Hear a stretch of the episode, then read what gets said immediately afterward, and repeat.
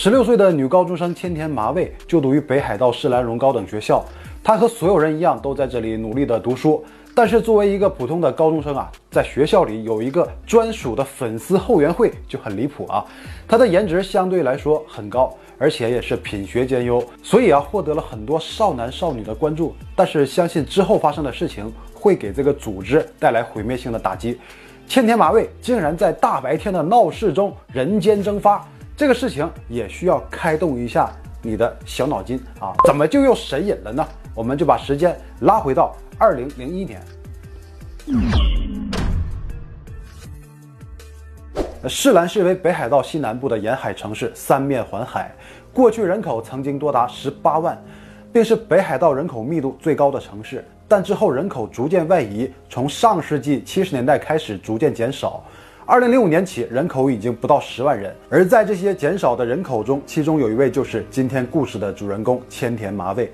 这一切都要从二零零一年三月六日晚上那一通报警电话说起。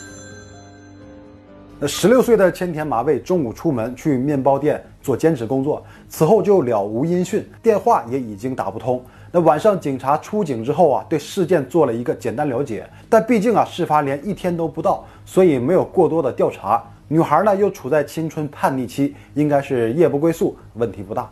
而让她家人啊时刻保持和她联络，可是直到第二天还是没有任何音讯，警方也就感到不对劲，就进行了一个彻底的调查，对千田一天的行程做了一个梳理，也发现了很多可疑之处。在事发当天是公立高中的入学考试，作为考试地点，市兰荣高中也空出了教室用于考试，所以在这一天学生全部放假。既然不用上学，千田麻未计划到他兼职打工的面包店学习如何冲咖啡。他和家人住在市兰市西侧的百鸟台，在一个离家不远的面包店兼职工作了三个月。但是这一天啊，他却要到距离十公里外的面包总店去学习，而且他还主动要求把工作地点彻底调到总店。原因是，虽然位于市区的总店离家非常远，但却离学校很近。他每天都会在放学之后赶去工作。如果去离家近的分店，就要在路上耗费很长时间。此前的三个月，他都是这么过的。但是如果能调到总店的话，距离就更近，这样放学以后去工作，时间上就更加的从容。所以他在近期得到了面包店的许可，去总店工作。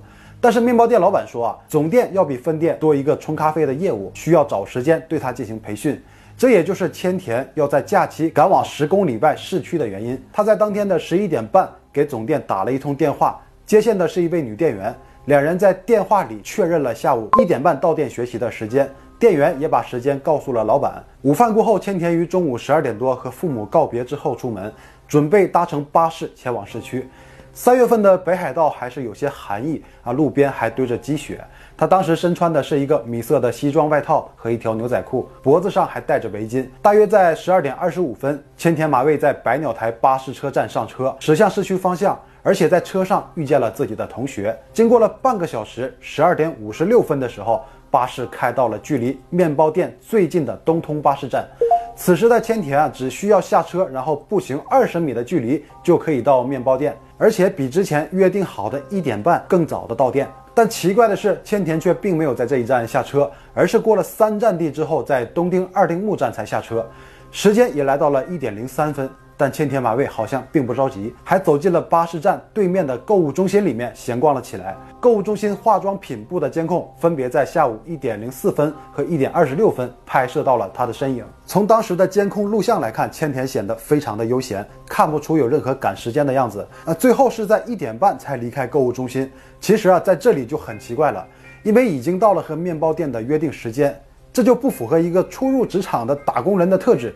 那什么特质啊？认真且怂啊！我们到一个新的工作环境，会很在意别人对我们的评价。那首先来说，如果不能按时到岗的话，就会影响第一印象啊。但是这个因素在千田的举动上没有看出来。而当他离开商场，准备前往巴士站的时候，又在车站附近碰到了两个同学，几人互相打过招呼之后，千田马未就离开，走上了返程的巴士。而这也是他最后一次被人目击的时间，因为当时的车内没有监控设备，所以只能靠司机的回忆。他说，当时购物中心只有三人上车，其中有一人使用了学生卡。车上一共有二十三名乘客。十分钟后，也就是一点四十一分，到了距离面包店最近的东通站，有十二人下车。根据刷卡下车的资料证实啊，十二人中有一人是学生，那人应该就是千田麻未。从千田的手机通话记录来看，下车后分别是在一点四十二和一点四十六分接到了两通电话。都是她的男朋友打来的。那第一通，千田告诉男友，她现在已经在下面了。就因为市兰市由西向东，地势逐渐走低，所以百鸟台的人到市区后会简称到了下面，说明此时的千田还是一个正常的状态，至少她并没有失联。又过了四分钟，男友又打来了一通电话。这一次接通后，千田麻未在电话里说：“我现在不方便说话，晚点打给你。”而东通巴士站附近的通讯基站记录了他这两次通话记录地点，就是在这个区域。巴士站的周边，也就是他手机信号最后存在的位置。那之后就再也没有了任何音讯。当父母察觉到异常，到面包店询问的时候，这里的店员却告知他今天根本就没有进店来，属于放了所有人的鸽子啊！没有人见过他。千田麻未彻底失踪了。他下车后到底去了哪里？又发生了什么呢？那根据面包店老板的证词啊，千田在之前提到过，最近有被人骚扰和跟踪的情况。于是警方就把东通站和他一起下车的十一名乘客进行了调查，后期核实了八人的信息，并排除了他们的嫌疑。另外三人的身份呢，始终无法查到，身份不明。那在这三人里面。会不会就有人跟踪他，并在他下车之后对他进行了不法侵害呢？那千田的男友在四分钟内先后打过两次电话。男友说，第一次的时候呢，电话里的环境有些嘈杂，明显就是在室外；第二通电话的时候却是很安静。千田说自己不方便说话，应该就是在室内了，但是他的语气中没有任何紧张或者是被迫的感觉。在那个时间啊，他应该是处在一个很安稳的环境。如果被坏人跟踪挟持的话，那至少不会那么淡定。而且从车站到面包店只有二十多米的距离，一分钟就走到了，实在没有动手的机会，所以警方就排除了这个可能。那但是男友拨打这两通电话的时间也是恰到好处，正是千田马未在失踪前的最后音讯，这也很巧啊。那会不会是男友为了摆脱嫌疑而故意制造的不在场证明呢？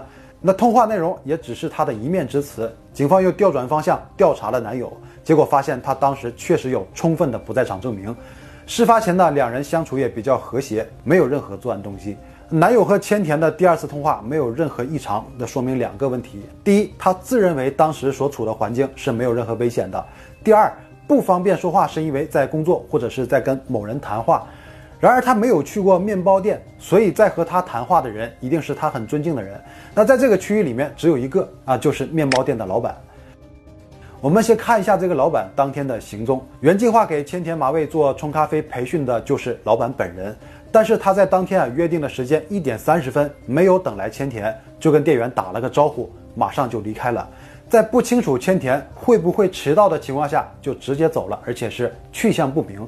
这日本警方的行动还是很迅速的，在失踪的第二天就对面包店老板的私人住宅以及汽车进行了非常细致的搜查。没有任何线索，又对他进行了问话。他自己说啊，是在一点半的时候没有看到千田麻未进店，所以就直接回家了。警察问的是几点到家呢？下午三点左右。三点？那期间的一个半小时干嘛去了？老板回答想不起来了，因为当天啊感觉头晕，身体状况也不是很好，就什么都没记住。那这个回答让他的嫌疑度直线上升啊！但之后呢，他又改了口供，说一点半之后就直接回家休息了。有人可以给我作证，就是我的妈妈。这明摆着，母亲的证言可信度也不高。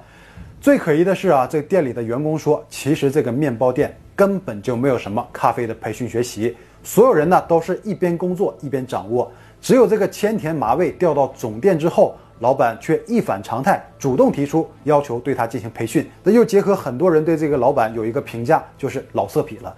因为早前就有人发现他购买了一些关于。高中女生监禁这类题材的成人影片，千田又是高中生，细思极恐。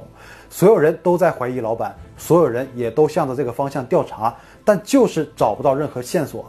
老板还是和往常一样经营自己的生意，就这样持续了一年的时间。面包店老板宣称经营不善，所以卖掉了这家面包店，然后就搬离了市兰市。也正是他卖掉房产的这个举动，才让警察后知后觉，意识到之前调查漏掉了一个最重要的环节。原来这个老板拥有的不仅仅是一楼的面包店，他还拥有这栋建筑的二三楼共计六个房间的所有权。事发当时，六间房间有四间已经租了出去，还有两间是空着的。所有的警察恍然大悟，马上前去调查。可时隔一年之后再去找线索，那不出所料，什么都没有找到。这也是当时的办案警方最大的疏忽。那如果是老板害了千田，他是如何在千田最后的两通电话之间把他引入室内，又不被外人察觉呢？这个以下呀是大多数人对于这个事件的推测，也算是最为合理的一种。老板对新调来的千田麻未啊心怀歹意，并且设计了一套邪恶的作案计划，只等待机会的到来。在事发这一天呢，千田麻未约定好了一点半到店的时间。放假休息的他，还提前半小时出发，给自己留出时间去逛购物中心。但再次折回到店里的时间，还是比预期晚了一些。而在店里等待的老板却发现机会来了，直接和店员说：“因为没有等到千田，所以先走了。”可他却并没有回家，而是上到了自己位于楼上的空房间内。在窗户的位置可以直接看到东通巴士站，只等着迟到的千田麻未走下巴士。千田在下车接完电话之后，一抬头就看见了楼上的老板在和自己打招呼，让他直接上楼。一直没有防备心理的千田就这么走过了面包店门口，拐弯进入了那个充满危险的房间。进入房间后呢，老板先是和他简单的寒暄了一下，看着他接完第二通电话之后，找准时机对他痛下狠手。之后，因为警方没有察觉到房间的存在，他就有了很长的时间去处理后事，得以给自己洗脱了嫌疑。然而，这也是仅仅是个推测。尽管绝大多数人都认为和老板脱不了干系，但是却也没有任何有力证据作为支撑。这也是因为当年在调查的时候百密一疏而造成的直接后果。尽管经过当地的媒体报道之后啊，很多人都感到不忿，也都很难以想象啊，会有人在大白天就能平白无故的失踪。但是我们不得不接受，这也是一起至今无解的悬案。一个涉世不深的学生在白天的闹市区无故失踪，这个社会啊虽然没有那么黑暗，但要承认它是存在隐患的。尤其是作为弱势群体啊，总是要提防很多潜在危机。其实这个话题我在早前的作品中啊就有过分析。那到底该如何防范？总结来说，就是一个生活原则的问题啊。无论男生女生，与生人私下接触的时候。盲目的信任对方，就是让自己处于不利的境地。非但不要信任，反而要抱以最大的恶意去揣测人心，然后根据最坏的结果提前做好预案，别把自己推到一个没有后路的绝境。感情也好，人情世故也好，生意往来也好，都是如此。那好了，以上就是本期的所有内容，谢谢你了，拜拜。